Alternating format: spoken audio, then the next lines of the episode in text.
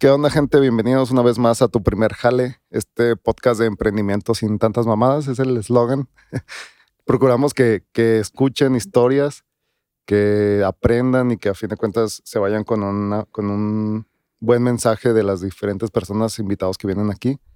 El día de hoy tenemos una invitada muy conocida aquí en la ciudad de Chihuahua y antes le doy la palabra también a Sergio. Hola amigos, ¿cómo están? De nuevo yo. Ahora sí, sí cambié de ropa porque no grabamos seguido, pero va a volver a pasar otra vez. Para cuando salga este capítulo ya, este, o sea, estuvimos grabando varios programas, este, por adelantado, entonces. Seguimos grabando varios programas. Por estamos en el capítulo número 4.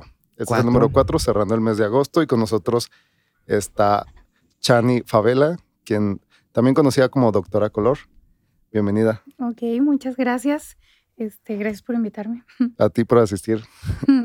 Estamos pues muy emocionados porque hemos visto que dentro del área de, la moda, el styling y todo este show aquí en Chihuahua, pues ya eres muy conocida y posicionada. Yo creo que te ha costado bastante tiempo llegar a ello.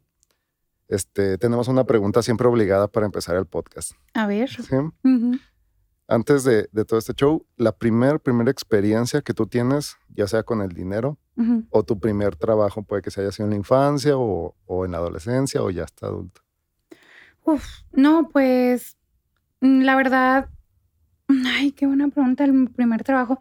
Yo creo que mi primer trabajo aquí fue en una mm, de las, este, de las fotográficas de antes que se imprimían en revelado y todo eso. Ok en una tienda esto como tipo Kodak. Sí, sí, sí. De hecho fue en Kodak precisamente. ah, muy bien. sí. ¿Y era, o sea, cuántos años tenías? Mm, yo creo que 19. 19 años. 19 años, ok. ¿Y fue por, por una cuestión de iniciativa tuya? Pues era una, algo que necesitabas ya en, su momento? Pues yo creo que era más iniciativa, o sea, porque yo yo no soy de Chihuahua como tal, o sea, yo, yo nací en Parral, crecí en Santa Bárbara. Entonces, cuando se dio llegar a la universidad, me vine a estudiar para acá. Nada más foránea. En foránea, sí, ¿no? Pues ya sabes, desmadre. Entonces, mi mamá me mandaba pues una cantidad mensual para que pues cubriera mis gastos, pero pues no cubría la fiesta ni todas las cosas que yo quería. Entonces, tenía que trabajar para eso. Claro. Este, siendo foránea, entonces hemos tenido a bastantes este, foráneos aquí que han hecho cosas y han logrado sus cosas.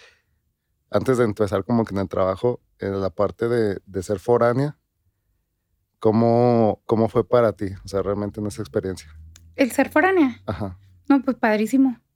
O sea, la verdad, eh, bueno, yo afortunadamente soy de esas personas que no sufrieron estar fuera, o sea, entonces, aparte, pues ya lo que quería era como que salirme y, encontrarme un poquito más como que con mi mundo, ¿no? Porque yo empecé en aquel entonces fue, creo, 2000, 2005. Mm, entonces no había otra escuela de diseño aquí en Chihuahua que no fuera Escograf, o sea, era Escograf o nada, ¿no? Y para mí fue muy padre la experiencia de estar fuera y de acercarme, te digo, a este a esta ondita que siento que es mi mundo.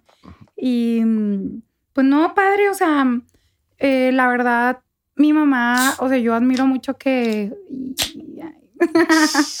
yo admiro mucho que tuvo como que salud, este, mm, mm, el gran valor de decir, tienes 18 años, estas son las llaves de tu depa, estas son las llaves de tu coche.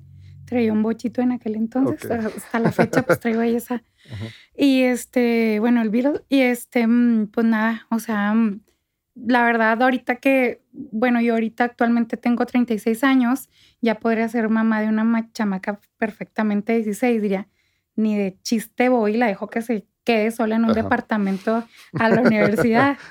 Entonces agradezco mucho que tuviera esa confianza en mí y digo, afortunadamente hasta ahorita, según yo no la he regado, regado, porque obviamente sí pero pues no, no me han pasado. No, me he muerto de una, de una sobredosis o tipo.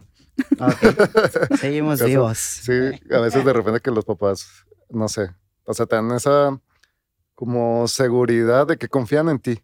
A lo mejor y ya te dieron las bases, tú sabrás qué hacer no sé si te tocó, pero por ejemplo a mí fue como una cuestión de, ya sabrás tú lo que haces, este, y yo en mi cabeza era como que, ok, la regaré o no la regaré, pero no voy a venir a darte, este, claro. Lata. Lata, ¿no?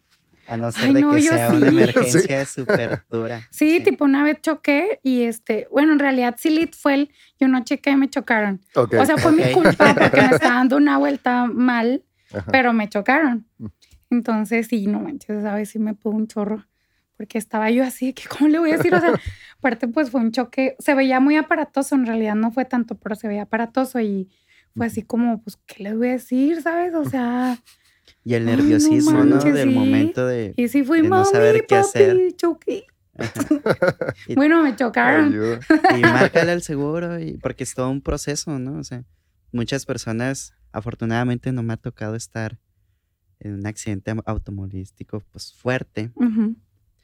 Pero sí es como que, en, sí me imagino que el, estrés, ¿no? De que chocaste y hay que hablarle a, que al seguro, a ver que la otra persona esté bien y se vuelve todo un día perdido. Sí, no, totalmente, o sea, dices... Sí. Sobre todo porque me imagino que, o sea, siendo foránea y ya esta etapa adulta, joven adulta, pues aprendes a lidiar con cosas del, del, mundo, ¿no? O sea, estás estudiando, estás haciendo tus cositas, trabajo y todo eso, y empiezas a agarrar como tu propio camino, ¿no? Sí, no, 100%. De hecho, yo creo que, este, afortunadamente en ese lado, pienso yo que maduré un poquito más rápido que el común, ¿no?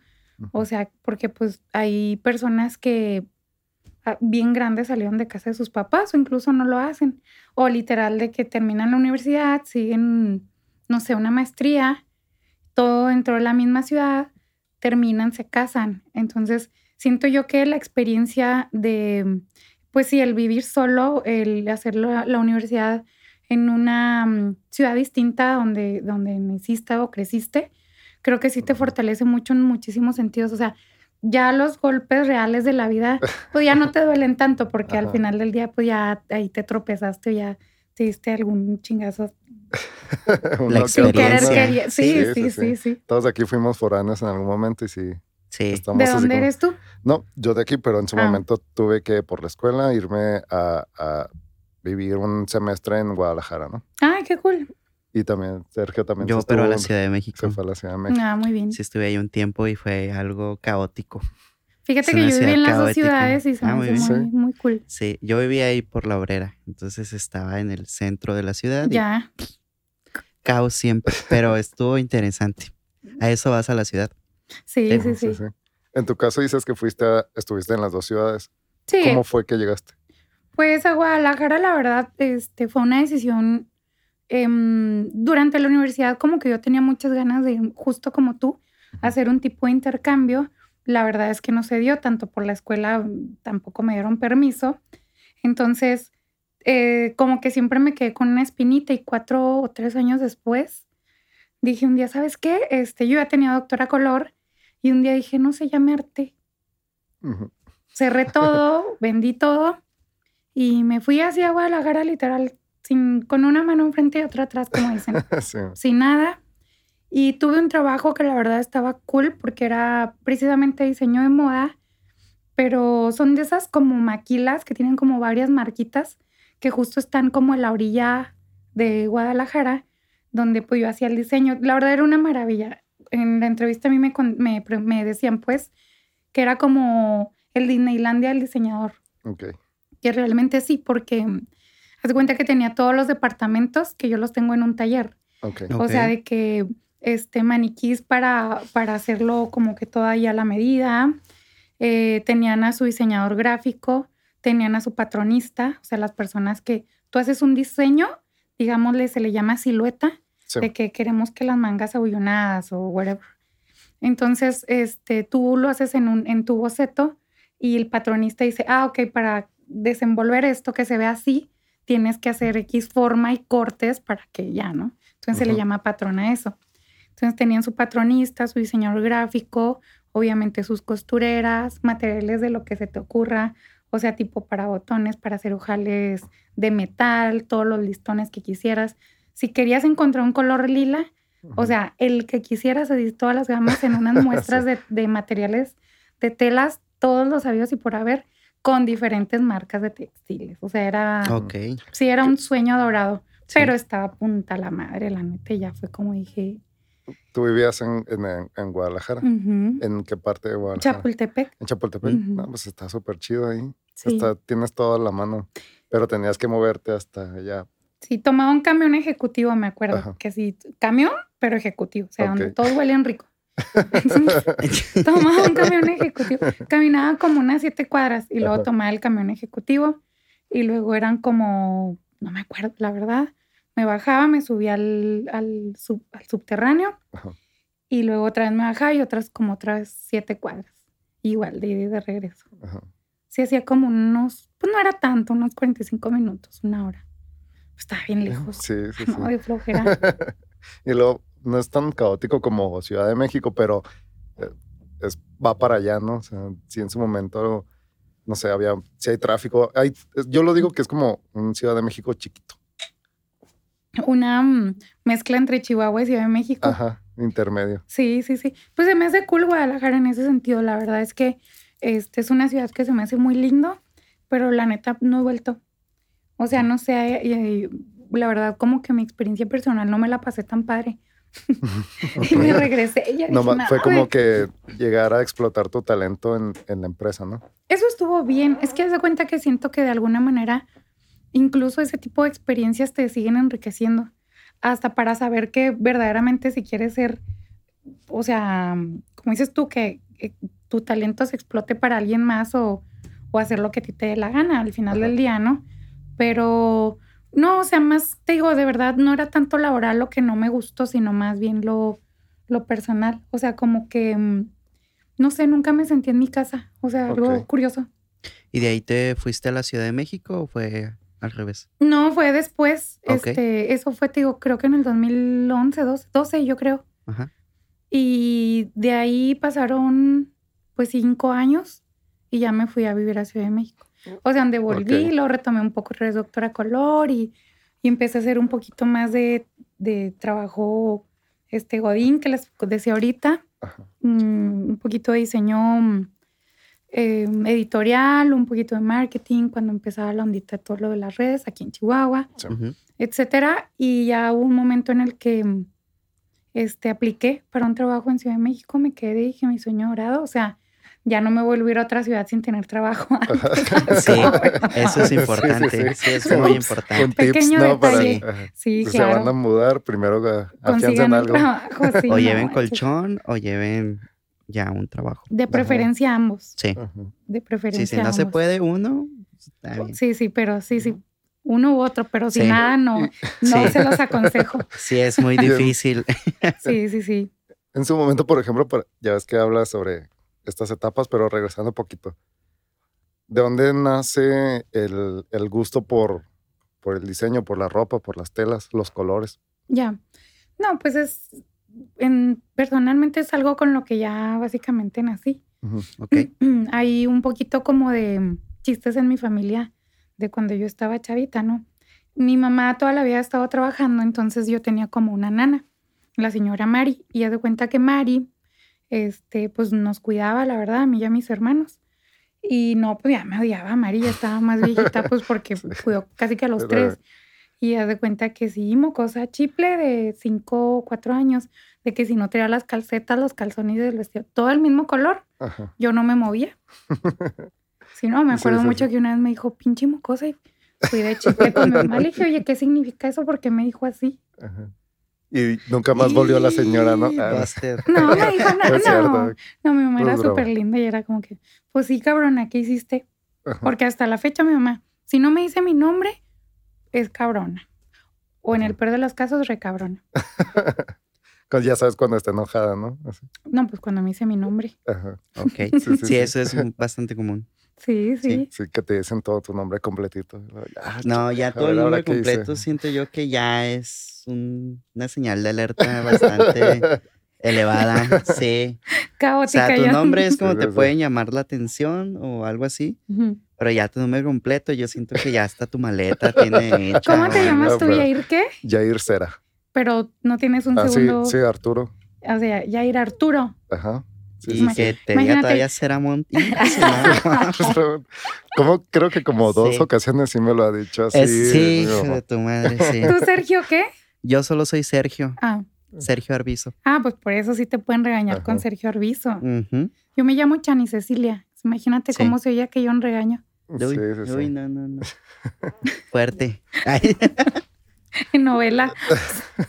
ok, entonces no te movías literal si no traías ropa del mismo color. No, pues le hacía un panchillo ahí de ah, que no podía hacer. Oye, pues. entonces, pues desde ese entonces, ¿no? O sea, son como pequeñas este, experiencias chiquitas, ¿no? De las que te acuerdas. También empecé, yo dibujaba desde muy chiquita. Ahorita soy pésima, no sé qué me pasó, o ni nunca sabido dibujar y yo creía que dibujaba súper chido, no lo sé. Pero desde niña hacía unos dibujitos y siempre eran vestiditos, o sea, niñas vestidas con, ¿sabes? O sea, era como muy, muy obvio que era como para dibujar la ropa.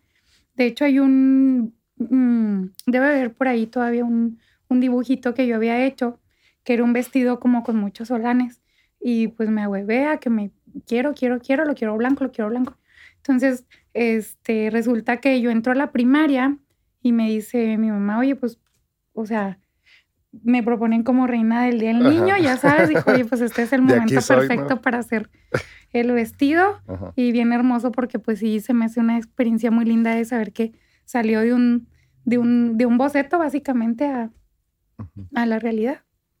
Ok. ¿No eras como que esta, la rarita de la familia, la exótica, eh, que salía afuera, que de repente pues se diferenciaba? Sí, sí, sí, sí. Sí, así cuando pues, me imagino que a ti también te pasa. Sí, como que todos tuvimos un, algo de eso, ¿no? Sí, sí, pues las mentes creativas, ¿no? Porque luego, o sea, tengo primos que sí, la neta, yo los admiro mucho porque son muy brillantes dentro de su carrera, o sea, ingenieros con maestrías y lo que tú quieras y trabajos súper bien posicionados. Y pues, no, gente, no te voy a decir que no soy formal, pero gente como muy conservadora.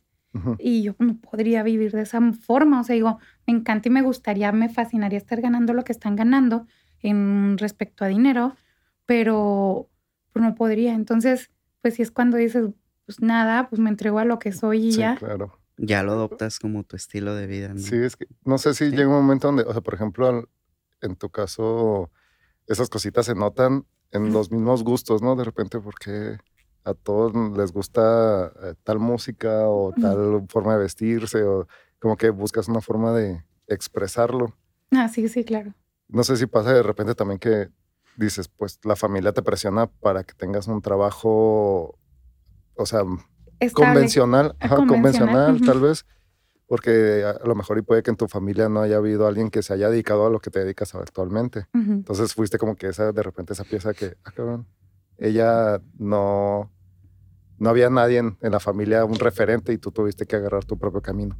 Mm, pues sí, este, mm, de hecho, mi mamá decía así como que, ay, no, es bien fea la costura, ¿para qué te dedicas a eso? Yo es que mamá, no es eso como tal nada más, ¿no? Sino que hay pues muchísimas otras, este, mm, o sea, son muchas áreas alrededor para concluir con algo que estás cosiendo. Y obviamente, pues si eres diseñador, no necesariamente tienes que coserlo tú. O sea, eso es digo, que bueno que los puedas conocer, pero ni modo que ella y luego se ponga a coser algo. Cuando dicen que ella es diseñadora, tiene una marca de ropa, ¿no? O sea, pues obviamente. Pero pues las mamás, bueno, en mi caso mi mamá, pues, o sea, de ranchito, que toda la vida ha visto eso, como que dice, no. O sea, qué feo, ¿cómo te vas a dedicar a eso? O sea, mejor consiste un trabajo donde vayas y ganes dinero bien y no te tienes que estar sentada ahí. Como que lo como lo hacía mi abuelita o así, ¿no? Claro. Sí, pues es la esta típico, la señora de, de, de, la colonia o de la que lleva a la costurera que lo arregle, remendar las prendas, ¿no? Ok. Bueno, por ejemplo, llegas, eh, entras a la universidad y de ahí de la universidad, ¿cómo fue que empiezas a, a desarrollar algún concepto, un proyecto o cómo fue en esa experiencia? Mm, no, pues haz de cuenta que, mira, la verdad es que creo que lógico como que todo va muy ligado con la vida personal, ¿no? Entonces, este, me voy un poquito más atrás de la universidad, unos tres años. yo conocí a mi primer novio. Y me acuerdo que cuando lo conocí, bueno, se acuerda más él, sea algo con lo que yo vivía, que dice que este, el día que nos conocimos me preguntó a, qué te quieres dedicar. Y le dije, yo voy a ser diseñadora de moda. Y ya se quedó, ¿no? Entonces fuimos novios, empezamos. Yo no me pudiera estudiar diseño gráfico, digo, diseño de moda. Entonces me quedé estudiando aquí en Chihuahua diseño gráfico. Y este, y pues nada, se hace cuenta que cualquier cosa que tuviera que ver con algún proyecto, todo iba vinculado a eso. O sea, todo. Si era de que, oye, vas a hacer un proyecto, voy a hacer una marca de ropa. Voy a hacer todo lo que tuviera que ver con relación, siempre. O sea. Ok. Después viene esta etapa, terminas la universidad y pues ahora sí como que al mundo laboral. ¿Qué fue lo primero que hiciste entonces? Puse doctora color.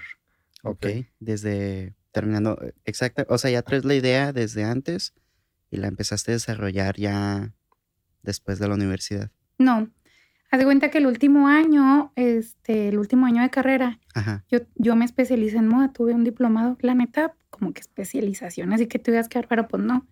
Pero pues tuve la cercanía ya más directa con, con, este, con el diseño de modas, que al final del día todas las carreras de diseño son como hermanitas, ¿no? O sea, en conceptos básicos todo es lo mismo, es el mismo coro, ¿no? Entonces, pues me especialicé en moda. Durante el proceso del diplomado, pues obviamente tú estás maquilando cuál sería tu, tu concepto, ¿no? Entonces, eso me pasó. El día que yo me gradué, literalmente el día que avientas la, el birrete, este, yo en la noche tuve un desfile y al día siguiente abrí el showroom. Ok. Sí, sí, no, yo, o sea, yo hace cuenta que ya me lo traía así masticadito, de, eso iba a ser. ¿Y, y abrir el showroom eh, es difícil o cómo fue para ti todo ese proyecto? Porque a fin de cuentas es, mm. es cosas detrás de... Sí. O sea, no solamente es como que, ah, ya está, sino de repente por un lado está la parte creativa, que es como quiero crear, y por otro lado las obligaciones y todo lo que tienen que llevar para que esto sea estable, ¿no? Ya. Híjole, pues la neta, ese primer showroom sí fue un asco, o sea, no me la llevé, pero en principio gasté un chingo, o sea, sí. Y aprendí. Sí. Este, gasté muchísimo. Eh, tampoco tenía, tenía un tipo de expertise con el tema de la ropa, ¿sabes? Con el tema del escalado se le llama cuando tú haces una pieza y lo haces en talla XS hasta XL. Entonces tampoco tenía experiencia con eso. Yo había hecho, los diseños los había mandado a una maquila donde me cobraban carísimo. Este, están horribles los diseños, no mames. O sea, me lo super llevé, neta. Y este, pues nada, se da cuenta que yo a los seis meses dije, ya no puedo con esto, o sea, qué, qué, qué, qué mentira y qué falacia, Dios mío. Qué, qué, qué, paja mental me hice, ¿no? De que estás tú pensando que ya estás así súper posicionada y haciendo lo que te gusta y en realidad todavía no. No, o sea, no, y aparte en aquel entonces para mí la onda de cubrir horario, pues atender el showroom, era como... La ansiedad. Pero pues así se aprende. Y hace cuenta que cerré ese, ese showroom y dije, me voy. Pero es un hasta luego, ya me verán. Entonces empecé a hacer las cosas yo, o sea, otra vez empecé a coser yo. Y encontré una oportunidad en otra boutique que se llamaba Bionic, que estaba en Periférico de Juventud, en Plaza Tolsa. Y la neta, este, ahí me empezó a ir pues decentemente, o sea, digo, llevaba piezas, se me ocurrían X cosas, no era como que una colección, la neta eran piezas aisladas, o sea, donde apenas pues estás tomando experiencia y podía no parecerse para nada una pieza con otra, ¿no? Que al final del día se parecen, o sea, creo que si uno, todo aquello que hice en aquel entonces, con todo lo que traigo ahorita, todo va teniendo una relación entre sí al final del día, ¿no? A lo mejor tú como desarrollar tu propio estilo, que se diferencia tu trabajo al de los demás, ¿no? Pues vas obteniendo un tipo de lenguaje, más que se diferencie, vas obteniendo un tipo de lenguaje propio. Entonces, pues de ahí ya, te digo, sin querer se va apareciendo. O sea, si haces tu, como el pinche canción esa de Pen Apple Apple Pen, dices, sí, a huevo, aquí van, aquí sí, se parecen, ¿sabes? O sea, lo entiendes.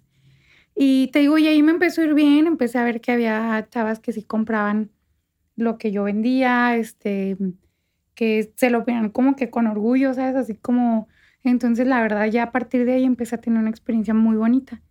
Y volví, eso, o sea, cerré en el 2000, o sea, para concluir el 2008, todo el 2009 empecé en Urbe y en el 2009 para el 12 de diciembre abrí el otro, el otro showroom. Ahora sí, ya con experiencia, ¿no? Sí, no, ya, ya, no me van a ver, la cara.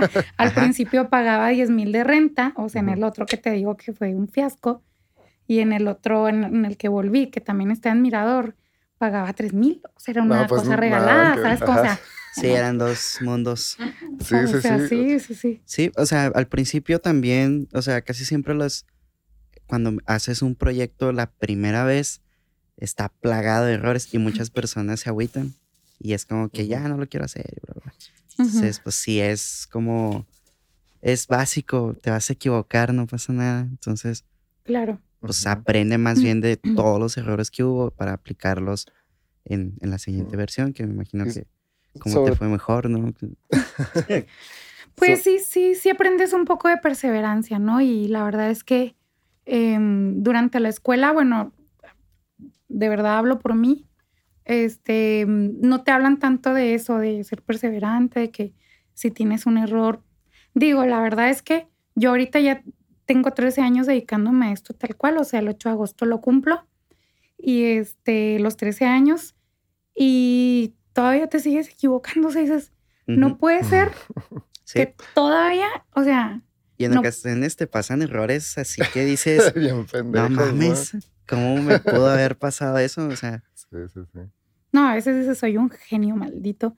Y otra veces dices, qué pendeja. y luego cuando, o sea, cuando ya tienes un evento con gente eh, pues, que está ahí viendo tus, tus productos, y es como que empieza a fallar algo y es como que tengo que resolver esto y llegas a resolverlo y empiezas a otra falla y estás resolviendo por todos lados y aprendes a desarrollar esa habilidad de, no tronarte la cabeza. Lidiar con el caos. Sí, porque hay demasiado en, pues, ahí, sí, andando y todo colinda contigo.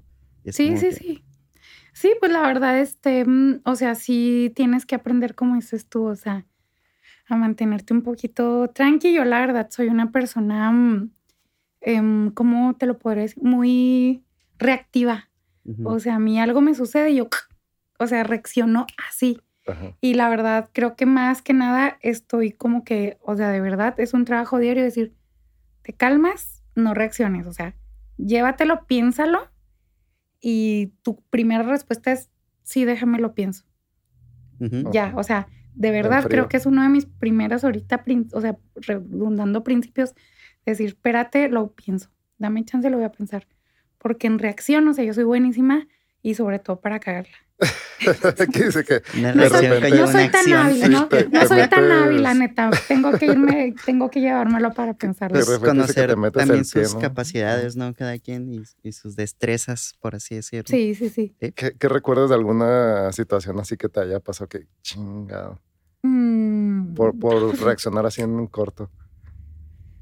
Ay, no, pues no me acuerdo, como que son así como que muchos cachitos, ¿sabes? Como, o sea, que dices, pero no, pues no, no me acuerdo, la verdad, no me acuerdo de una así que dije, bye, sino más bien siempre es tener una mejor respuesta ante las cosas, o sea, ya sea que, que, digamos, este, un cliente no quede conforme, lo que sea, o sea, siempre tener una respuesta como más, em, más propositiva, ¿sabes?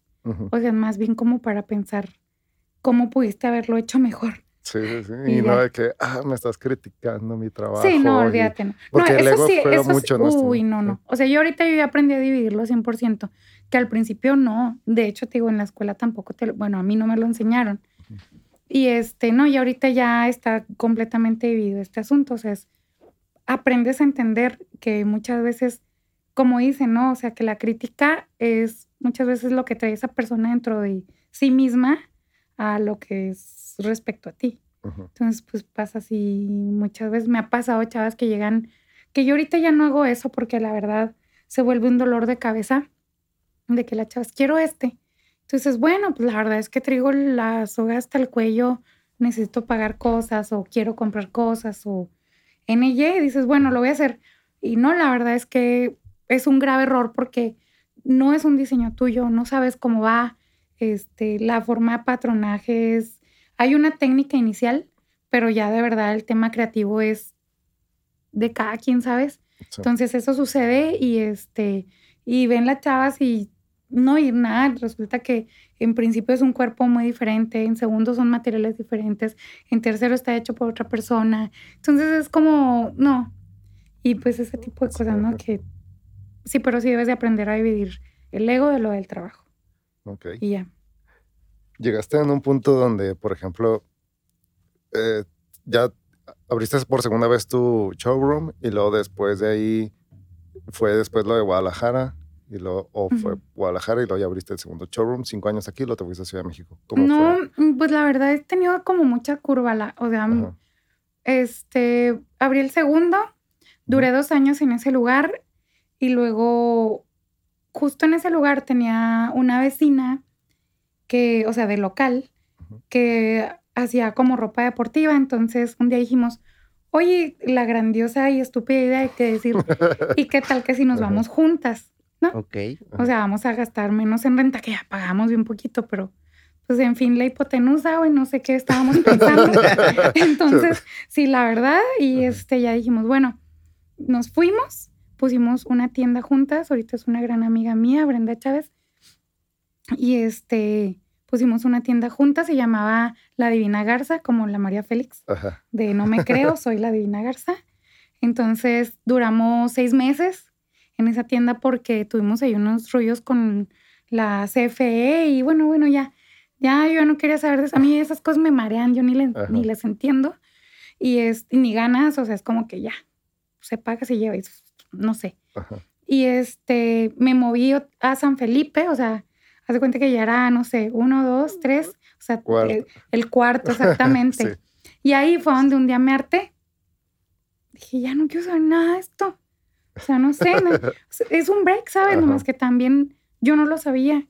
Y es esa frase tan, la neta, me gusta mucho y es, aprende a descansar en lugar de renunciar. Sí, ¿sabes?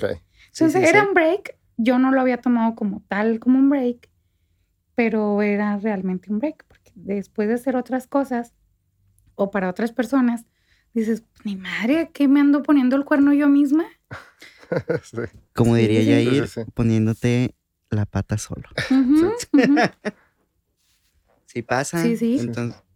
Entonces, ya era el cuarto. Sí, fue el que cerré, me fui a vivir a Guadalajara. Ok. Ok. Y te tomaste un break. Sí, un año. Un año, ok a lo mejor era como una cuestión de, o sea, este break de la responsabilidad de con uno mismo, ¿no? O sea, si fuiste a un empleo y todo este show, y ahí, ¿cómo fue la relación, por ejemplo, con tu jefe o jefa? No sé cómo. No tenía relación, fíjate, fue algo bien curioso. O sea, yo decía, me dejaron una oficina tipo aquí. Y este, ya tenía yo, tenía como un tipo, pues así de que, este, la compu y material para bocetar un poco y experiencias salias. Y ya estaba todo aquel Disneylandia, como te digo, con les digo, y este, mm, y no, pues, o sea, como que la morra siempre estaba viajando, entonces era como, durante el proceso de prueba dijo, me encanta ya, ahí te ves. Voy a tomarme un break también. Ahí vengo. sí, o sea, no, nunca, era una pareja, pero como que la que hablaba más conmigo era la, chica. Pero digo, siempre estaban viajando, o sea, no era como... Entonces salían y salían los diseños sin pedo que nadie te dijera, no, pero es nada, nada. Estaba padre. Es que está bien chido porque, o sea, también tener tu libertad creativa, ¿no? no que tengas que tener la aprobación de siempre todo lo que sí, Sí, sí, ah. sí. claro que sabía que no me podía poner con ella y hacer, ¿sabes? Sí, había filtros. Sí, sí, sí. Y de alguna forma, este, yo traía como que una línea clara. Entonces eso se fue, sí, ayudó. ¿No te llegó a pasar, por ejemplo, que, o sea, estabas trabajando ahí, hacías tus diseños y de repente se te ocurría algo, pero decías, esto no, o sea, me lo voy a guardar. No, no como egoísta como decir, esto es demasiado bueno que, que lo voy a sacar yo por mi parte, no lo voy a dar, no lo voy a hacer para mi trabajo como tal. No, fíjate. No, la neta no, este, al revés, o sea,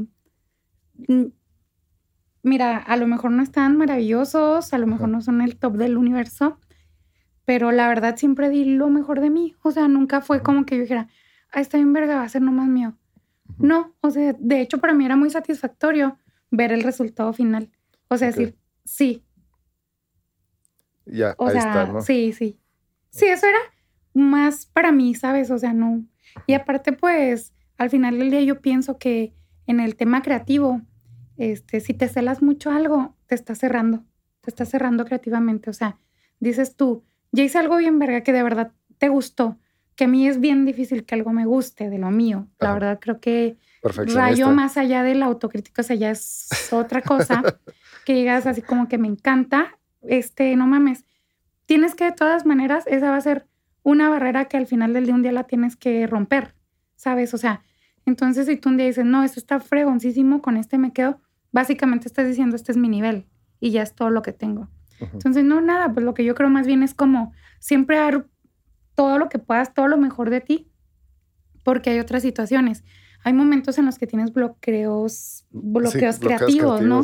Entonces tu, tu, cabeza, aunque tú tienes ganas de diseñar, tu cabeza te dice, ni madre, hoy no, hoy no quiero.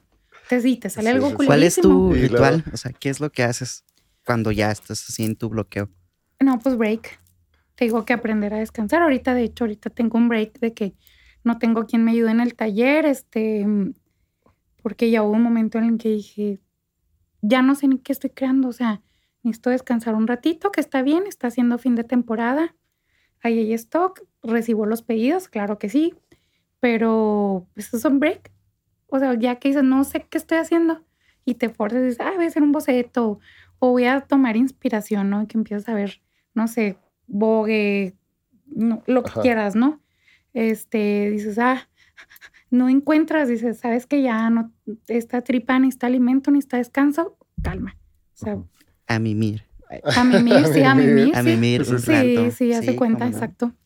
Aunque, o sea, por ejemplo, no sé, a lo mejor son giros diferentes lo que hacemos, pero el aspecto de los bloqueos creativos sí, sí está presente.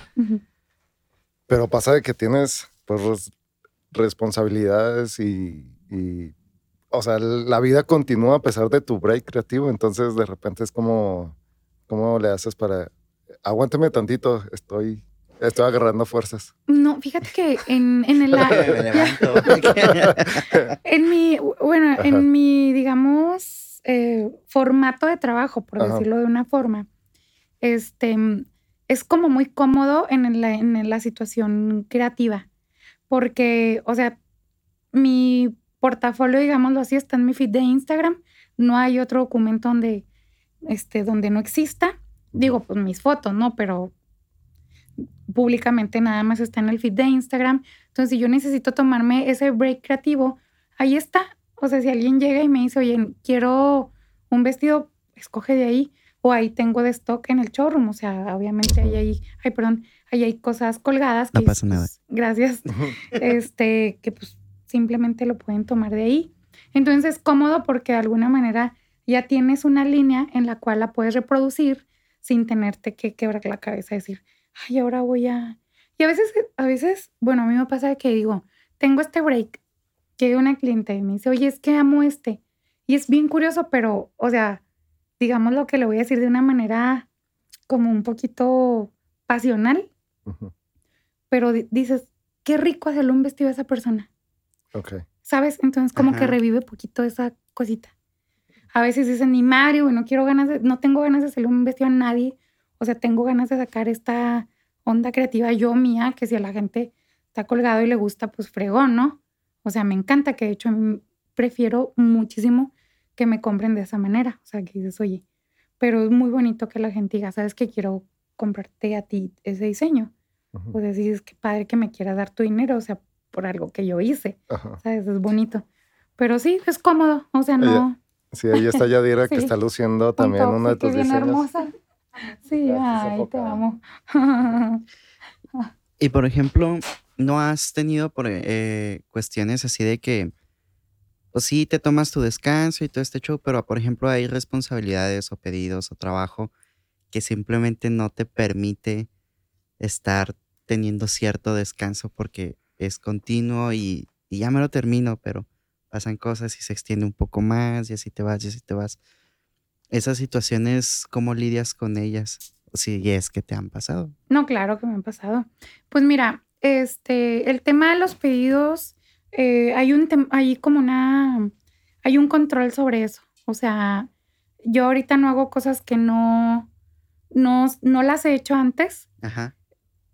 A lo que voy con esto no es porque le, tema no le tenga miedo a la experimentación, solo que voy a experimentar en mis colecciones, en mis siluetas, no en ti que tú ya estás queriendo eso. O sea, no. Entonces, yo mi experiencia la tomo por todo lo que ya he hecho. Entonces, si llega alguien y me dice, quiero esto, es no. Si no es algo que esté en mi fit o que se parezca a las siluetas que yo ya he expuesto o que yo ya he realizado, la verdad no lo acepto. Porque es más una mala experiencia tratar de experimentar sobre el cliente ya pidiéndote eso, ¿no? Entonces yo creo que es como una parte de estudiar antes este, ciertas siluetas o lo que sea, antes de decir, sí, eso te lo voy a vender. Y con la onda, o sea, esas, entonces no me produce un, un, trabajo creativo, ¿sabes? O sea, cuando me hacen pedidos, pues ya esa onda ya está controlada por ese lado. Y con el tema de, o sea, de realizarlos como tal, o sea, de, de hacerlos, de coserlos, de todo eso, pues generalmente tengo mi mano derecha, que es alguien que me ayuda a coser. Yo siempre corto todas las piezas, todas las siluetas, todas las corto yo. Es como, como mi trabajo más relevante, que es como el patronista. Entonces, eso los hago yo. Y este, y la verdad no sé en qué momento pueda darle ese trabajo a alguien más, que creo que en realidad no. Pues eso va a ser parte de mi marca siempre. Y bueno, creo, uno nunca sabe, ¿no? Para dónde disparas. Pero este, mm, yo creo que, pues no, o sea, no me canso porque pues tengo quien me ayude. Y si no tengo quien me ayude, pues la verdad no. O sea, es parte de un día decir, bueno, pues hoy le entro a la talacha y, y, yo coso. O sea, me gusta porque aparte pues es mi trabajo. O sea, sí es un break creativo, si como quieras, pero la verdad dejar de trabajar, eso sí no creo. Porque creo que es algo que le da este, un valor a mi vida. O sea, mm, sí lo necesito en realidad. O sea, es como que digo, soy feliz trabajando. Porque es que es algo que te, o sea, nace, ¿no? Es como una cuestión no sé si le pasa a, en otros giros este, profesionales, pero o sea, te, te da orgullo, ¿no? Que ver tu trabajo y que salga y que esté ahí presente y que influya y que se relacione, porque es algo muy esencial de ti, sale de ti. Pues fíjate que sí, y pero más que nada lo que más, más, más, más, más me gusta es ver a una chica feliz con eso puesto. O sea, que se luce, que se toma fotos, que dice, no mames. Eso digo, está súper bien logrado. Una duda, por ejemplo, ahí entrando en ese tema de, de con los clientes y al ver tu trabajo, que lo, cómo lo, eh, pues sí, lo, lo lucen. Doctora Color, ¿cómo has desarrollado el concepto y, qué mensaje es el que trata de, de dar en, a proyectar? O sea, ¿qué es lo que quieres que la gente sienta cuando tiene algo puesto tuyo? Ya, pues no, este, mm, el diseño Mira, aquí tengo un concepto muy básico que me imagino que ustedes ya lo deben de conocer, pero vaya, este, el diseño es muy diferente del arte. O sea, creo que para esto puedo empezar a, para responderte. O sea, el artista es introspectivo, el diseñador es extrovertido, es decir, el artista crea para sí mismo, para expresar algo, de, sí mismo, y el diseñador crea para una utilidad para los demás. Entonces, en este caso, no es como que yo diga, es que yo quiero que se sienta así ella, ¿no? O sea, para nada, ¿no? O sea, más bien, qué padre que algo de lo que yo creo a ella le haga sentir lo que quieras. Ok. Siempre y cuando sean emociones, positivas, ¿sí? Entonces, eso está cool. O sea, puede sentirse muy cute ella, muy sensual, este, muy femenina, muy, mira, N y ¿no? Pero mientras que ella se sienta bien, feliz, fregón. Claro. O sea, yo me ya dota, ¿sabes? Y con respecto a la conceptualización de Doctora Color, pues es eso, o sea, creo que es un, tiene como, no sé, está como, el nombre tiene como, te dice algo feliz, o sea, al final te dice algo feliz, ¿no? Y algo como, este, que sí va vinculado con la moda, con el diseño, con, entonces, pues más bien va por ahí. Eh, Doctora Color surgió porque precisamente cuando yo estaba estudiando era diseño y te digo que me, bueno, les digo que me especialicé en, moda, eh, vuelvo al punto que les digo que los temas core pues son básicos, no son lo mismo. Entonces yo decía, ¿cómo le voy a hacer para como hacer este match entre mis dos carreras? Porque al final del día pues me gustan las dos. O sea, yo no soy tan buena diseñadora gráfica, pero hasta ahorita lo sigo llevando a cabo, ¿no? Por lo mismo, o sea, que pues por lo de la marca, ¿no? Y XY. Entonces, dije, pues, ¿cómo puedo tener, cómo puedo nombrar que tengo el expertise en el color? Porque de alguna manera mis maestros, tanto de moda como de, diseño gráfico, decían es que tú, tu talento va por ahí, o sea, va por el color. O sea, tal vez las siluetas están para la chingada, pero las combinaciones que están bien, están chidas, va. Entonces sí, este, un día dije, pues es, no sé, licenciatura en ingeniería, maestría, doctorado, dije, pues doctora, pues color. O sea, el color lo hablas en todas las carreras de diseño y pues ya, el match. ¿Cuál es tu color favorito? Todos. Todos. Voy a salirte como lo que decía siempre antes. Me, este, hubo un tiempo en el que yo amaba mucho a Dalí. Su color favorito es el, era el dorado. Y siento que sí, estoy ahí medio. Ahí por ahí va. el dorado me fascina. Que no es un color en realidad. O sea, pues es una. Este. ¿Cómo se llama? Eh, mm, no sé. No pero no es un color. O sea, es, un, es como un metal. Una textura o algo así por Ajá, ajá. pues, ¿Y no te pasa que, por ejemplo, o sea, ves a las personas y también como que las podrías identificar a lo mejor como este color te caería. Sí. Este, así va conforme lo que es tu ser. No, sí, 100%. O sea, em, o sea, en principio lo haces porque, pues, te digo, se te antoja. O sea, es como que dices, ya Dicen los psicólogos que cuando conocen a alguien o está alguien hablando, no los están psicoanalizando, pero ni madre a mí no me mienten, güey. Yo sé que sí, porque, o sea, lo haces. Es algo que ya lo trae. O sea, lo haces, ajá, hasta inconsciente, creo yo, porque yo, o sea, inconscientemente yo ya te vi que traes puesto, o sea, ¿sabes cómo? O sea, no es como que sí. Yo ando en shorts súper cómodo siempre. No, no, tuve tiempo de lavar. Pero es algo como que, no puedes evitar no ver qué traes puesto las personas. O sea, a mí desafortunadamente, de verdad te lo digo, me choca, pero digo, es algo que también tengo que, que perfeccionar en mí. Es que a veces dicen, ¿te acuerdas la viste? Y lo, no, ¿qué traía puesto? Y lo, la persona otra me dice, no sé, güey. Y yo, pues que porque si no, no voy a saber. O sea, ya hace poco me dijo una amiga, oye, que estabas en tal lugar y llegó mi amiga que no se conocen, pero ella te ubicó. Y yo, ¿qué traía puesto? Y luego me dice, no, no sé yo. Si traía un top rosa con unos jeans, no sé qué, y unos tenis así, era ella. Sí, sí, era ella. Ok. okay. La cara, o sea, va Entonces, pues se vuelve un escáner ahí inconsciente. Ajá. Todo el tiempo estás acá viendo qué es lo que lo que quiere expresar las personas con su vestimenta. No, no, no, o sea, es algo que haces como un escáner tú sin... Nada más para saber. Ya lo haces en automático, sí, ¿no? O sea, es así como sin quererlo. Ok. Sí, pues es como tu manera de percibir. De observar a las personas, claro. O sea, pues, exactamente, es una manera particular de percibir, exacto. Claro. Qué bonito lo dijiste, gracias. ya, me voy a defender con eso. Discúlpame mi manera personal de percibirlo. Está bien, o sea, por ejemplo, yo soy una persona que le gusta siempre estar pues cómoda. Siempre ando con shorts o pantaloneras o ya. Y ya, o sea, pero pues, pues, ando cómodo. Lo chido de aquí es que al menos y eso con la comunicas. Pues andas a gusto, estás cómodo, estás chambeando y no es malo. Creo pensar que hago bien mi chama, ¿eh? a lo mejor y no, pero pues, pero, pero estoy cómodo. Ajá. Estoy regando Yo a creo que en algún, en algún sentido eh, lo que a veces nos ha caracterizado con las personas que empezamos a tener contacto es que em, dejamos o provoca que las personas sean quienes son. O sea, no es como que, al menos hasta el momento no hemos sentido que alguien llegue y tenga que comportarse o ser de tal manera o recatarse o no traer tal ropa. O sea, simplemente es como, sé tú, exprésate, ¿no? Claro. O sea, respecto a ustedes, me No, sí, claro. cada persona que pues, viene aquí creativa es, es, así, ¿no? O sea, no, no fuerza. Y creo que como decías ahorita, o sea, millennials somos open para eso.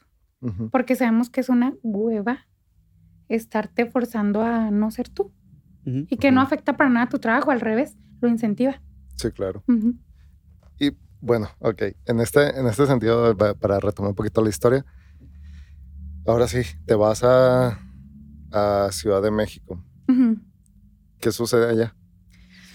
Pues, ay, no sé todo. Bien padre. La verdad, a veces digo, bueno, esas veces que dices, pues, ¿qué estoy haciendo? Sí. Pasa, pasa por ejemplo, a Ciudad de México he ido como dos o tres o cuatro, casi tres o cuatro veces más o menos. Pero siempre vas y es algo, una experiencia totalmente nueva. O sea, nunca vas a lo mismo. Es una ciudad demasiado grande, pasan siempre hay demasiadas cosas al mismo tiempo. ¿Y en tu experiencia, o sea, qué, ha sido esa, esa cuestión? Pues mira, yo creo que de las primeras, bueno, las experiencias como más que resonaron en mí fueron este, profesionales y luego porque el valor de la gente, o sea, el valor profesional de la gente con la que me topé, afortunadamente, o sea, es, mm, no sé cómo decírtelo, pero top, o sea, buenísimo. Em, me enseñaron a trabajar de verdad de huevos, o sea, no vas a hacerte pendejo, no vas a entregar algo ahí porque sí. Este, la gente es sumamente puntual, la gente es sumamente entregada y siempre va a haber alguien que lo haga mejor y por menos dinero que tú. También entendí. Sí, está difícil. sí, ya conoces de lleno una industria, ¿no? Sí, sí, sí. Sí. Entonces, este, nada, aprendí ahí eso. Este, aquí la verdad me gusta a mí mucho Chihuahua porque somos muy cómodos, trabajamos muy a gusto. O sea, yo la verdad, mi horario de trabajo que tengo ahorita está, o sea, maravilla. Me canso porque pues ya estoy ancianita, pero en realidad los horarios que tenía en Ciudad de México y Godín, tú sabes que están de no mames. Sí. Sí, sí, están muy culeros, sí, Y luego todo lo que tardas en llegar y lo que tardas en regresar. Bueno, yo tuve la, la, gran fortuna y ahora sí ya iba con un poquito más de colmillo de que como ya tenía trabajo, pues a donde me fui a instalar a vivir. Yo dije, güey, si no vengo caminando aquí, ni madre. Sí. Lo ideal siempre es que tu empleo pueda cubrir, bueno, que tu transporte no sea mayor de que te gusta del 15% de tu salario. No sé, no, no sé cuál sería la medida, la verdad. Esa es una medida muy baja. O sea, no, no tienes que batallar con el transporte. Ajá es lo ideal, claro, ¿no? O sea, hay personas que... No, pues no. Por, es que por lo mismo, o sea, en la Ciudad de México hay tantas industrias diferentes que cuando vas en busca de profesionalizarte, conocer una industria o algo en particular, muchas veces te toca de llegar a algún punto de la ciudad y el foco que buscas está del otro lado. Sí, está bien loco. Te toca moverte. Aquí en Chihuahua, y este, sin demeritar a las personas que trabajan en Maquila, que es, pues obviamente ellos también tienen su familia y todo lo que tengan. Pero, pero pasa un fenómeno bien raro que de repente veo que la gente del sur consigue trabajo hasta el norte. Y luego la gente del norte consigue trabajo hasta el sur. O sea, es como que. O al ah, centro. Muchos trabajan en el centro. Muchos del norte, porque yo soy del norte, la mayoría trabaja o en el periférico o en el centro. Entonces sí es de que, porque yo trabajé también y es como que levantarte súper temprano y agarrar un camión y duras una hora y media en llegar y luego llegas y todavía caminas y ya. Sí, sí, sí. Sí es eh, complicado. fuerza, amigos. sí, no, no, pues sí, hay que fuerza, como dices tú, comer bien dormir lo mejor que se pueda. Echarse un chocomil bien cargado. un cafecito, Sí, ah, no, es que, Hombre, pues, ¿qué edad tienes? 26 añitos. Ah, pues eres un bebé, claro. Ahí está, claro. Échale plátano, también está bien chido. Besitas cuando hay. ah, sí. Sí. No, sí, estamos, estamos muy chavitos. Ya, sí. Ya tienes, tienes que 27. Voy a, cumplir ya 28. Ah, 28. Bueno, pues, aquí en delante me dicen la tía doctora Color. Ok, muy bien, tía. Ay, perfecto, tía. Sí. No, pues mira, por ejemplo, en este que fuiste tú y ya agarraste colmillo, o sea, estando allá en Ciudad de México, ¿qué fue lo que aprendiste entonces? Pues eso que te digo, ¿no? En principio, que no quería trabajar tanto tiempo para algo que no fuera mío. O sea, eso fue un principio, eso creo que fue mi mayor lección, ¿sí? Este, aprendí a eso que te digo, a, darlo todo siempre que puedas, porque a veces tú todo es un 6%, un 60%, ¿no? 40%. Pues a veces no andas al 100, pero diste todo. A valorar eso también. O sea, no, yo creo que yo durante toda mi vida he sido como, este, me latido mucho que digo, haber estado mejor, güey, siempre puedo estar mejor. Pudiste haber siempre, o sea, y eso es bueno, pero a la vez te jode muchísimo. Entonces, aprender a valorar ese, lo más que pudiste dar sin demeritarlo, que un día diste un 200% y bueno, lo que tú quieras, ¿no? Entonces, este, eso aprendí que la competencia está cabrona y que también te sirve mucho. O sea, si te pones listo y depende de cómo lo veas, siempre va a ser un escalón para ti la competencia.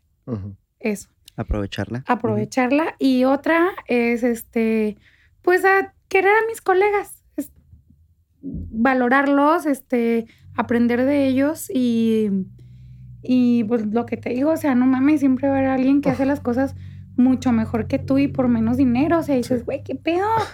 Güey, no lo hagas tan chido, hombre, pues te van a pagar igual, ¿no? Casi, sí, sí, sí. O, no, mínimo, haces como eh, el contacto y es como que no sé, es una, ¿cómo le llaman? Competencia injusta. Es como que, o sea, vamos a normalizarnos y, o sea, sí, sí, sí. Y es de que haces un trabajo súper complejo y cobraste lo justo y llega alguien y, te cobras súper poquito que ni siquiera le va a sacar sí, y tú, yo sé, porque ¿cómo le, qué pedo? Eso, eso, causa un problema feo. Muy problema. No lo hagan. muy problema. Para la industria. O sea, para la gente que, que está empezando a hacer sus, sus pininos y todo este show, a lo mejor al principio sí malbaratas y, o, te baratas respecto a tu talento y todo este show y a darte a conocer. Pero cuando ya estás dentro de toda la industria y todo este show, te das cuenta que, por ejemplo, el, el malbaratar tu trabajo o no darle el valor que corresponde, tanto afectas a los demás como también estás mal educando a los clientes. No. O al proveedor. Muchísimo. O, sea, es algo que yo digo, oye, este, es darle, darle valor al trabajo de diseño y de diseño en general. Porque, o sea, a mí me ha tocado que me dicen, no, es que me lo hizo más barato. A lo mejor esa persona no está pagando sueldos, a lo mejor esa persona no está pagando rentas. O ni siquiera impuestos. No está pagando impuestos. Sí, sí, sí, Este, entonces dices, pues mira, si te lo da más barato y crees que la calidad es la misma, adelante pero no, no recuerdo cómo se llama, es este, una imagen donde son los tres círculos y donde te dice, si está barato es porque, o sea, es el que o está aprendiendo o trae mala calidad. O sea, y entonces vienen como ciertos valores en el cual en realidad es importante que si tiene un precio justo, es decir, de verdad que estás pudiendo em, no sé, eh, completar todo lo que va alrededor de ese costo, dices, ah, ok, entonces ni va a ser ni barato, ni va a ser ni rápido, ni, y obviamente va a tener calidad, ¿no? Entonces sí es muy importante, claro que es parte de, este, de educar un poco al cliente, suena muy feo. Yo a veces quiero tirar la toalla con eso y que digo, no mames, güey, yo soy diseñadora, no soy educadora, o sea, me harta. Pero bueno, al final del día, claro que sí, porque es un mundo en el que nosotros vivimos y es parte de nuestras propias batallas en las cuales pues son del día a día, ¿no? Sí. Entonces, tienes que enseñar eso, o sea, decir, bueno, te va a costar tanto. Yo la verdad pienso que los costos de doctora color son muy amigables. Este, pero pues se tienen que pagar cosas con esos costos, ¿sí sabes?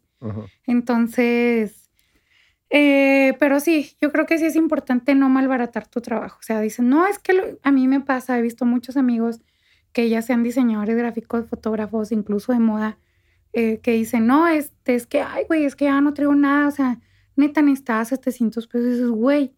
Sí, está Pero pudiste haber cobrado 2 mil. O sea, porque te vas a lo que están necesitando cuando el trabajo cuesta de otra manera, o sea, cuesta más. Sí. Y más bien dicho, vale más, ¿sabes? O sea, vale más que 700 pesos. Y tú dices, es que necesitas 700 y no vas a necesitar otros 700 en dos días, güey. Sí. es como... Sí, pues es pensar bien qué onda. También es parte de, de, nuestra parte también como pues empresarios, saber este, distinguir esos detalles porque también pues son experiencias, vas agarrando experiencias, te vas a ir moldeando a saber qué cobrar, porque muchas personas que también van empezando eh, por el simple hecho de, no sé, tener una buena cámara, un ejemplo, en, pues en nuestro ramo, te cobran muchísimo, inclusive más que personas que ya están posicionadas, tienen su trayectoria y equipo y saben hacer su trabajo, ¿no? ¿Y, ahí quién está mal? A ver. Ahí, yo siento que le agregas valor, sí le estás agregando valor a lo que, pues a lo tuyo, ¿no? Pero también no siento que sea pues de todo mal, pero sí hay que ser congruentes con la situación existente. O sea, un ejemplo, no vas a cobrar una impresión, no sé, de 50 pesos, un ejemplo. Y pues le agregas el tiempo que tomas en transportarte, en ir a imprimirla, en editar y todo este show. Y más aparte no le vas a estar agregando y agregando y agregando porque pues termina siendo hasta cierto punto abuso de mi parte. Yo pienso. Ya. Claro, hay personas que van a tener su comentario y su opinión, pero sí hay que ser congruentes un poquito con lo que estás trabajando. Fíjate que yo creo, este también, opinión personal, que eh, al menos por mi experiencia, que la escuela de diseño en general debería de tener este, un poquito como más mm, fortalecido el sistema educativo con respecto al tema de cobrar de economía. O sea, tipo, a mí me dieron, si quieres, ocho semestres de diseño, más todo lo que he tomado, pero yo he tenido que tomar cursos aparte que tenga que ver con moverle a un maldito Excel. Sí. Sí. sí, de hecho. finanzas ah. personales. De hecho, yo hasta la fecha soy un asco con mis finanzas personales. Sí. Ya conscientemente, ¿eh? ya conscientemente. Aguas porque puedes cumplir 36 años. Entonces, ponte listo ahí. Ahí ando ya, ando me Es, cosa de decisiones. sí. Y este, y creo que realmente este, parte de ser un, la neta, parte de ser un diseñador Mm, digámosle, mm, profesional, es importante que conozcas el, o sea, la relación está, como decías ahorita, eh, como coherente entre el, entre el valor y el costo, ¿no? Entonces es bien importante eso. Independientemente que si traes una cámara tal, que sí, sí, a lo mejor puedes si quieres. Pero sí es bien importante, o sea, a mí creo que este mensaje sería como muy cabrón para, así de que para AMLO, el sistema educativo. no, no te creas, pero sí creo que en la escuela de diseño eh, te dicen mucho cómo diseñar tal vez, que en realidad eso ni siquiera es como que una manera de hacerlo. Y, nos falta mm, mucho la educación con respecto a lo económico o, lo de finanzas o organización o administración. y la neta, o sea, yo pienso que es algo que tendrías que ver desde tu primer semestre hasta el noveno, siempre. Yo siento que eso inclusive deberías de verlo desde preparatoria. O desde primaria, o sea, como te dicen. De, ajá, de que seas consciente de que al obtener pues una divisa o un bien, hay de, de, lado hay cosas que tienes que pagar. Sí, y luego de repente la gente, o sea, pasa que entras al mundo laboral y, o sea, es como que, ah, ya sé hacer esto. Y luego vas en el mundo y es como que no sé cuánto voy a cobrar y empieza el estrés porque hay luz, agua, este, servicios, plan, este, hasta el lado personal que hay que gastar y lo te desanimas porque no te, ajá, comida, necesidades porque no sabes básicas de humanos, comer, todo ese la realidad de las cosas. Y, y luego eh, de repente quienes les da, no sé, hasta vergüenza, pena, este, decir esto vale mi trabajo, ¿no? y se desaniman y luego pierden proyectos. O sea, es un rollo donde hasta ya ahora sí recae en el tema de, de problema eh, emocional, ¿no? Es de que ah, no me siento listo y preparado, este, no me creo lo que yo estoy haciendo y en un fin, infinidad de problemas, pero es más, por falta de, de, educación, ¿no? Sí, de educación, claro. Sí. Sí, sí, sí. Yo la neta sí creo que es como muy importante. Eh, que si la escuela no te lo otorga, tú lo busques. O sea, ese tipo de cosas. Y eh, bueno, yo tengo mucha cercanía con, con gente que está empezando precisamente por el, por el showroom, por el proyecto que tengo ahorita, que son varias marcas y este, hay gente que empieza, que por cierto, eh, voy a empezar a dar asesorías de diseño los sábados, no todos los sábados, luego ahí les paso el tip. Ok. y los comparto en redes, pero sí precisamente ese tipo de cosas que son bien importantes que te las digan y, y pues no, no te las dicen. O sea, nomás es como que, ah, pues te vamos a preparar para que seas un diseñador eh, bien chingón, bien exitoso y lo dices, y el éxito por, o sea, ¿Cómo ¿cuál es otra de esas ramas también del Ajá. éxito, no? Entonces te pintan todo lo bonito de, de la profesión, ¿no? Por así decirlo. Sí, pues el lado, Que es bonito, o sea, pasional, sí. ¿no? La Sí, neta, tu bien. relación con el dinero debe estar chida. Sí. Nada más que no te enseñan y no lo sabes. Pero, y, o sea, porque incluso esa, esa es otra relación con la que tienes que aprender a estar bien, a estar sano y justo decir, oye, mi relación está bien con el dinero y con mi trabajo, entonces esto vale tanto. Y ya. Y luego encontrar la gente que te, que te lo acepte, ¿no? O sea, también llega un punto donde a lo mejor dices, sí, pues estoy, se puede llegar. Abiertamente puedes decir, cualquiera puede venir este, a mí, ¿no? A, a solicitarme tal trabajo. Pero en el momento en donde tú dices, pues esto es lo que vale mi trabajo y esta es la forma en que quiero vivir y todo este show y así, pues no cualquiera a lo mejor puede acceder a tales precios o tales costos, o a lo mejor dices, pues sí, ¿sabes qué? Tengo tanto presupuesto, entonces ya tú personalmente sabrás, ah, ok, pues me, me bajo, lo acepto o no, lo rechazo.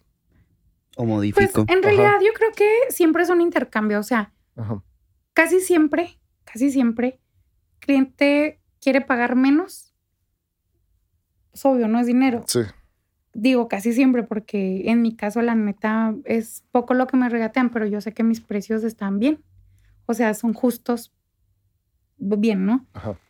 Entonces, este, mm, mm, yo creo que más bien, o sea, no es tanto como, como, como dices, como lo dices así, como encontrar a la gente que, sino, eh, yo creo que mm, si no, o sea, vaya, tienes que comunicar bien el aspecto con tu cliente potencial. O sea, es más bien una situación de ese tipo. No como que decir, oye, este, pues a ver, ¿quién me quiere comprar? ¿Quién? No, en realidad creo que mm, eh, es un parte de un pensamiento positivo en el que tienes que saber que, eh, o sea, es un mundo y hay un mundo de dinero bien cabrón y hay un chingo de gente que va a querer comprar lo que tú estás haciendo. Entonces, no es fácil, o sea, digo, pues a mí hasta la fecha me cuesta llegar a ese tipo de personas que quieran comprarme lo que yo estoy haciendo, pero sí es un pensamiento positivo en el que tienes que decir a huevo a ver quién me lo quiere comprar. Porque para todo el mundo nace el sol, o sea, Hay una frase, no sé si te tocó escucharla en, en el DF, de que si un día despiertas con ganas de vender una piedra, la ciudad es tan grande y basta que alguien te la va a comprar. claro, Entonces, 100%. es encontrar el Mm. nicho. Sí, sí, sí. Buscas el nicho y sale. Entonces, creo que va tipo por ahí, ¿no? Y, y en realidad yo creo que el rascar un poco, el picar piedra para saber que, o sea, justo descubrir ese nicho, pues es parte de una trayectoria laboral. Sí, experiencias, sí, ir sí. viendo, buscándole, fracasos, porque también en la escuela no te enseñan que vas a fracasar o que vas a tener errores. Sí, Sí, no, manches, Entonces- es parte de decir, oye, pues o sea, te caes, te sacó, te levantas, se acabó lo que sigue. sí, paga el precio del novato. Lo dijimos en el capítulo pasado. Pagar el precio del novato siempre va a ser parte del éxito de cualquier persona, Claro. porque Sí, el sí, sí. éxito es relativo. Cada quien ve pues, el éxito a su manera, ¿no? Sí, no, 100%. Sí, pero sí, sí está este, complicado. La neta, mm, yo me quedé con como con mucha, mm, mm, mucho que desear al momento de terminar la carrera. Sí, O sea, decía como, es que me faltó esto, esto, esto y esto. Y digo, agradezco mucho a mis maestros que sé que otorgaron lo mejor que pudieron en aquel momento. Sin embargo, puedo decir que es más, te repito, un una cuestión del sistema educativo. Pero este, fíjate que me tocó dar clases en, en ISAT em, a unos cuatro o cinco años, no recuerdo. Y di, nada más di dos semestres. Ajá, di este un ¿cómo se le llama? un seminario que se llamaba Tendencias de Vestuario y otro que se llamaba, digo, y otra materia que se llamaba mm, tipografía. Tipografía es una materia maravillosa donde yo pienso que para hacer tipografía primero tienes que leer mucho, sí, darte cuenta cómo sientes lo que estás leyendo. O sea, pues tener esa relación del ojo. Es el diseño de la, de la lectura. Exactamente, ¿no? Yo me di de topes cuando empecé a hacer diseño editorial porque no, nomás vivimos un semestre de diseño editorial. Y dices, ¿cómo? Y ese semestre que yo dije, ¿sabes qué? Aquí yo le voy a decir a mis alumnos todo lo que yo necesitaba que me hubieran dicho para comprender el diseño editorial, porque los diseñadores creen que diseñar una revista, un artículo es aburrido, cuando no, en realidad si tú leas tus acentos, tus pesos tipográficos, tus jerarquías, tú lo que quieras, dices, qué rico y qué bonita se ve esta cuartilla. La disfrutas más visualmente, y aparte la narrativa pues es, es, buena. O, cuántas veces te ha pasado que ves un espectacular que dices, ay, ¿qué decía? Ajá. Ajá. Sí, sí, sí, sí. hasta, pueden causar un accidente, ¿sabes? y eso, y eso es toda una carrera que tiene maestría. O sea, es, es, es, un mundo. Oye, y luego ya los del otro, a los del otro, este, eh, grupo, que otra persona les da también tipografía, que la verdad es un chingón ese güey con lo que hace. Ajá. Lo respeto mucho, pero la materia no mames, los tenía recortando este, ¿cómo se llama este material? Que es así como fluffy. ¿Fomi? Fomi, canciones de recortar letras. O sea, era recortar la letra de la canción y pegarla en un plotter así grande. Y esa era la. Güey, estás analizando, cabrón. O sea, yo decía, no mames, o sea, qué pedo, o sea, no es el kinder. O sea, decía yo, si yo soy el, el papá, la mamá de uno de estos cabrones y veo ¿Qué le están dando eso por materia? A ver, paz, paz, pinches cachetadas al catedrático. Cuando yo entré a la universidad tuve un choque muy fuerte porque sentía que me estaban dando clases en la primaria. Era exactamente lo mismo. Y yo era como que, e inclusive, profe, ¿me da permiso ir al baño? O, profe, eh, ¿me permite entrar? es como que, es la universidad, güey. Si quieres ir al baño, ve al baño. Bueno, mira. Sin interrumpir. Híjole, te voy a decir algo, eso sí. Pero te voy a decir algo que a mí me tocó como experiencia al momento de dar clases. Sí. Yo pienso que ahora las generaciones, este, de hecho hay un estudio, o sea, científico ya real, en el que maduramos o crecemos menos rápido que antes. Es decir, hace un siglo las personas a los 36 años ya podían ser hasta abuelos o casi, ¿no? O sea, ya tenían sí, ya acá. Sí. Entonces, como que el ritmo de vida, toda esta onda de la tecnología, todo nos ha hecho ser cada vez más jóvenes, aunque seamos ya más adultos. Entonces eso pasa lo mismo con, con la onda de tu madurez, de tu crecimiento. Y a mí me tocó mucho ver a mis alumnos que yo los veía muy niños. O sea, yo decía, no manches, lo siento todavía como cuando yo estaba en la prepa. Es algo raro. Pero sí, en realidad es que van madurando un poco menos su, eh, su evolución eh, de todo es, es un poco más lenta y eso va pasando generación con generación. Si te fijas, las personas ahora adultas se ven menos adultas, ¿no? Entonces vas como envejeciendo y madurando menos rápido.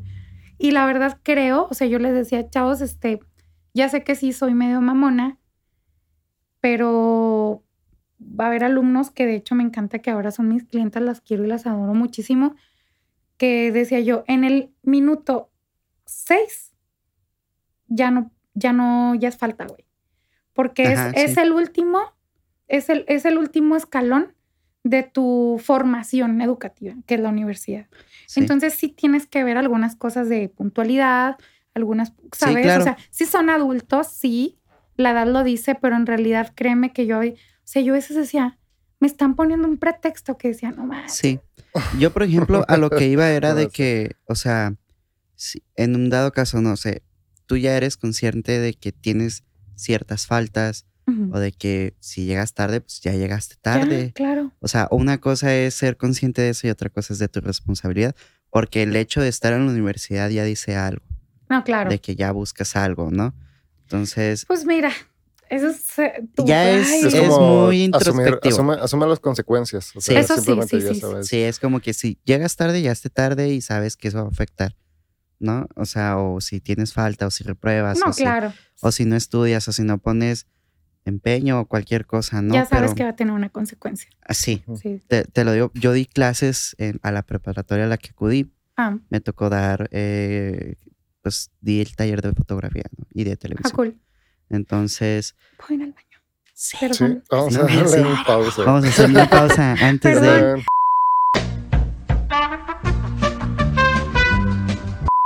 Regresamos después de, un tiempito. Para ustedes no les no, no pasó nada. Ha de, haber estado el perrito de los Simpsons ahí en la tele, ¿no? Ah. Este. pero, Santa. Sí.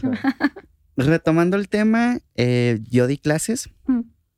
eh, ya para concluirlo, y a mis, a, mis alumnos en ese entonces, pues como era una institución técnica, casi pues les, les podían los profesores pues enseñar a armar una tele o una cámara, pero no, no, no sabían realmente qué era lo que conllevaba crear contenido dirigido a tal, o sea, segmentar y todo este show, ¿no? Entonces, yo a mis alumnos, que la mayoría se metió a comunicaciones y todo este show, sí los preparé con ciertas cosas, ¿no? O sea, les fui diciendo más o menos qué iban a ir viendo en la universidad, este, los incentivé a crear su contenido desde ya, aunque no tengan pues la cámara del mundo y cositas así, o sea, que vayan experimentando y viendo, porque pues al final de cuentas el novato siempre va, volvemos a lo mismo, pagar el precio del novato, que es importante, o sea, uno nunca sabe si va a ser bueno en algo si no lo intenta. Si no lo experimentas, claro. Entonces, háganlo. Sí, ¿verdad? Está bien. Sí, sí, sí, yo creo que al final del día este, es parte de, de, tu carrera de vida, o sea, ir experimentando, ir conociendo y la verdad es que afortunadamente pues el aprendizaje no tiene un límite. Claro. Entonces está chido eso. Pues bueno, muy, muy, muy grata la plática, amigos. ¿Cómo se Muchas gracias. Sí. Está, no te, a lo mejor no te fijaste, pero estaba pensando si al final en la, atrás de ti está, está los colores, sí, cierto. Entonces la luz de atrás va cambiando de todos los tonos, ¿no? Morado, rosa, azul, amarillo, rojo. Y sí, de hecho, si, si haces ruido, mira, cambian. ¡Ay! Ay, quedamos muy mal, amigos. Ya no cambió. ya no cambia. Pero sí, se supone que cambia con, con el ruido. Pero Muy adecuado a, a, tu concepto. Ah, pues gracias. Muy colorido. Pues, agradecidos de que hayas estado aquí en el podcast. Este, esperando que en algún momento vuelvas a regresar con algún otro proyecto, algo que quieras este, dar a conocer para, para todos aquellos que, que, te siguen y que puedan aprender algo de ti, ¿no? Este, ¿Cómo te pueden contactar en redes sociales? Oye, este, bueno, primero que nada, pues otra vez muchas gracias por invitarme. Está muy cool, muy a gusto y muy relajado, muy padre. Qué chido que estén haciendo esto y qué padre que cada vez se pueda compartir más el conocimiento personal de, de gente que pues ya nos hemos tropezado muchas veces, que digo, faltan más por hacer, pero siempre es muy bonito eh, escuchar eh, a personas que a lo mejor te identificas y dices, ay, pues me gustaría dedicarme a X y cosa y que alguien te platique más o menos cómo le fue en la feria, pues está cool, así que muchas gracias por esto, porque, o sea, para que mucha gente pueda, pueda, pues no sé, identificarse o aprender un poquito, ¿no? Y este, mis redes sociales es la abreviación de doctora, es dra.color. Así está en Instagram. Hay muchos que perdí, perdónenme. Ahí se me pueden ayudar a reportar. El original es el que tiene el logotipo. ok. Este, y lo mismo en Facebook. Y en realidad ahorita pues en todas mis redes sociales. O sea, tengo Twitter, nunca lo uso. También me pueden escribir si chismoseo por ahí. Más de política, la neta. Ok, ¿te gusta la política? Este, pues me gusta. Sí me gusta y ya crecí. Ya, es parte de. Ya tomo café, este, café sin azúcar. Sin azúcar. no, yo todavía no llego a ese punto. Yo sigo tomando no azúcar no, con café. Guácala. Así no. Estoy chavito. Puedo darme Sí, todavía no te da el paro diabético. El como paro diabético. No, yo olvídate. Espero y no me dé, pero sí. No, todo bien. Y esas son mis redes sociales. Pues muchas gracias, chicos a ti por asistir, por aceptar la invitación. La primera vez que nos conocemos en persona y estuvo chido también. Sí, mucho y muchas redes y todo, pero sí, ¿verdad? En persona. Sí. muchas gracias. Perfecto. sí. Ella sí. Bueno, amigos. Este, tómense un cafecito. Los que gusten con azúcar y los que gusten sin azúcar, no pasa nada. El café es chido, este, pero no en exceso. Eh, a la gente que una vez más ya se vacunó, síganse cuidando todo chido, llévensela bien y pues nada, Muchas gracias, nos vemos en el siguiente episodio y pues nada. Chido, cuídense.